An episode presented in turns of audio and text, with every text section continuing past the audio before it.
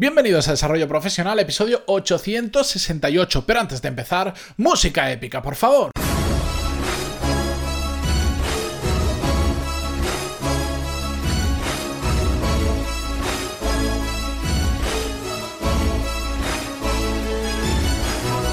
Buenos días a todos, bienvenidos. Yo soy Matías Pantaloni y esto es Desarrollo Profesional, el podcast donde incluso los viernes hablamos sobre todas las técnicas, habilidades, estrategias y trucos necesarios para mejorar cada día en nuestro trabajo.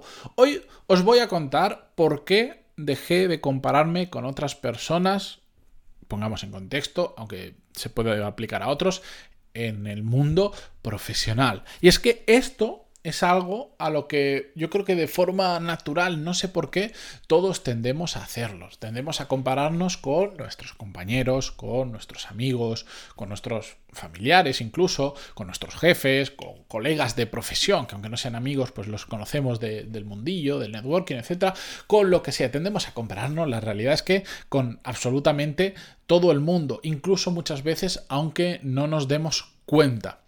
Y nos ponemos a comparar por ejemplo, el puesto que tiene cada uno, eh, lo que ganamos, que esto sí que es muy, muy habitual. De hecho, a mí me, sorprende, en alguna cultura eh, se utiliza lo que, lo que ganas como, como baremo de, lo que vales como, como profesional y tal, pero que es una absoluta estupidez. Pero bueno, nos comparamos también con lo que hace o deja de hacer una persona, con los extras que le da la empresa, tipo, pues es que a mí me da no sé qué tipo de coche, es que a mí me pagan 10 es que a mí me dan no sé cuántos días de vacaciones y todo esto no hace más que este tipo de comparaciones llevarnos a situaciones tan absurdas, os voy a contar solo alguna, que, pero me, he encontrado a lo largo de estos años situaciones realmente ridículas, como por ejemplo creer que somos buenos porque ganamos más que otra persona o en determinadas ciudades, esto es cierto que es muy cultural, ya no solo de país, sino de ciudades, que porque estamos trabajando en una empresa de mucho renombre, somos mejores que otra persona que está trabajando en una pyme, en una pequeña empresa o incluso que está trabajando por su cuenta y no tiene empleados. Y esto es una tontería, ¿Por qué?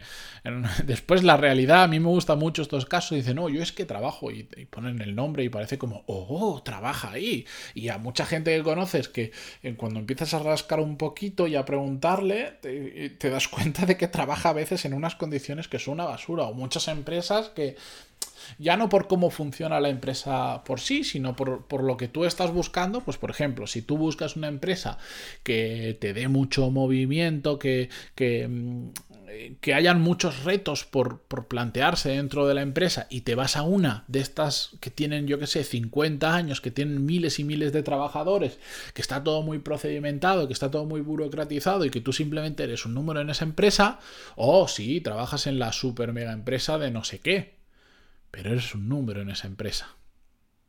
¿Me entendéis? Eh, llegamos a situaciones tan absurdas que, pues eso, que creemos que por ganar más dinero valemos más que otra persona, por trabajar en una empresa con un renombre valemos más que otros que no lo hacen. Situaciones más absurdas ya que, que me he llegado a encontrar lamentablemente y encima de una persona que en ese momento estaba siendo profesor en un MBA que estudié, recuerdo que él nos contaba que, y lo decía, yo no sé por qué lo contaba ni por qué lo contaba tan alegremente, pero él decía, por ejemplo, que e, este era, era manager, digamos que estaba el CEO de la empresa y la siguiente línea de managers, pues él era uno de esos.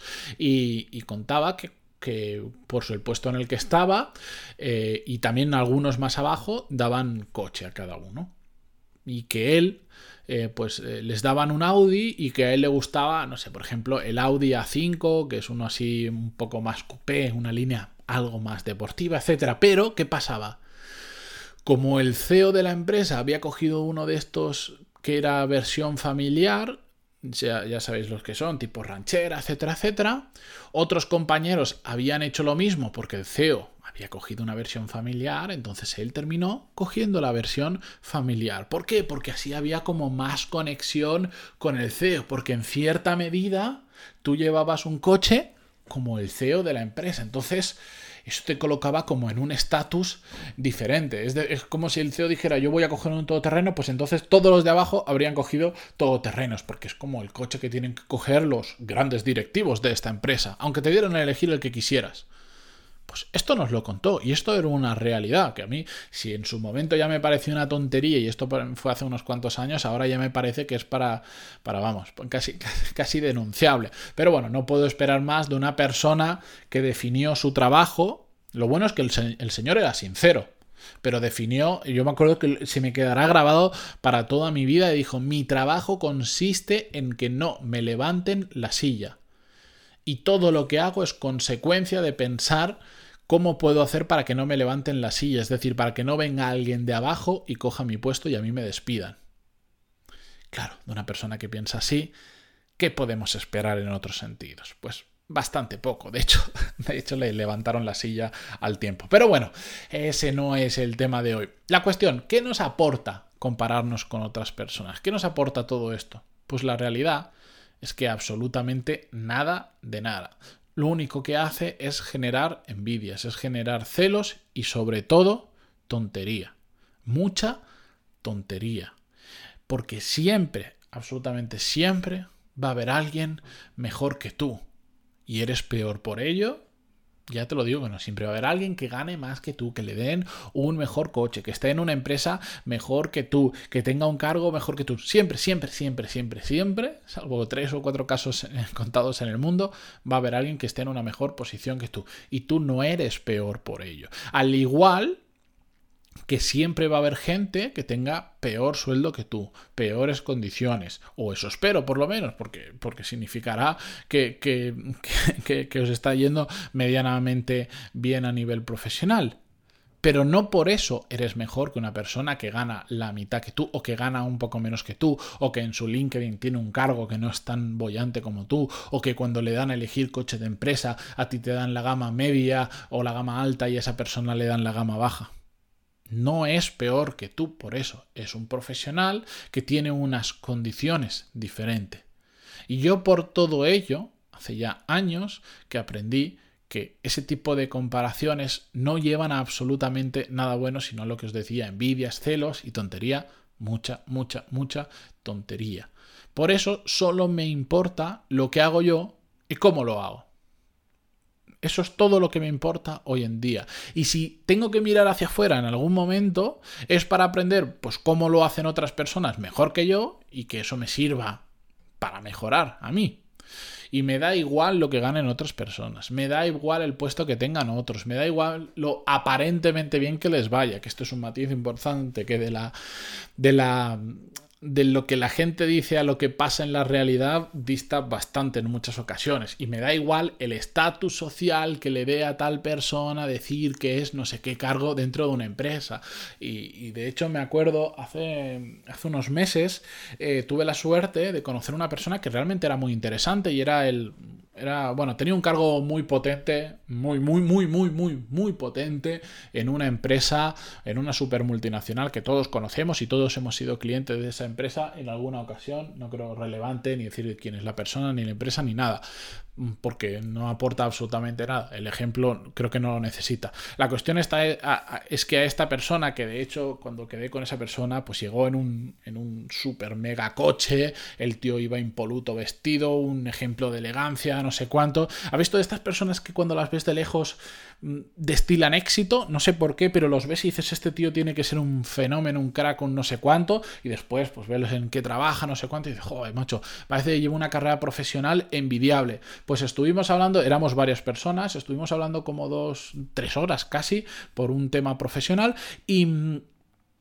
Y al cabo de un tiempo, esta persona que aparentemente lleva una carrera de éxito y de hecho podríamos definir como una persona que, que le iban las cosas muy bien, nos terminó confesando que nos envidiaba. Decía, envidio lo que estáis haciendo, envidio que hayáis podido montar vuestros propios negocios. Eh, y esta persona lo decía, porque yo ahora mismo he entrado en un círculo vicioso en mi vida que a medida que he ido ascendiendo me he ido metido en, metiendo en una serie de gastos brutales que hoy en día ya no soy capaz de abandonar. O sigo trabajando donde estoy trabajando o en puestos del estilo, o yo me hundo en la miseria financieramente, por ejemplo.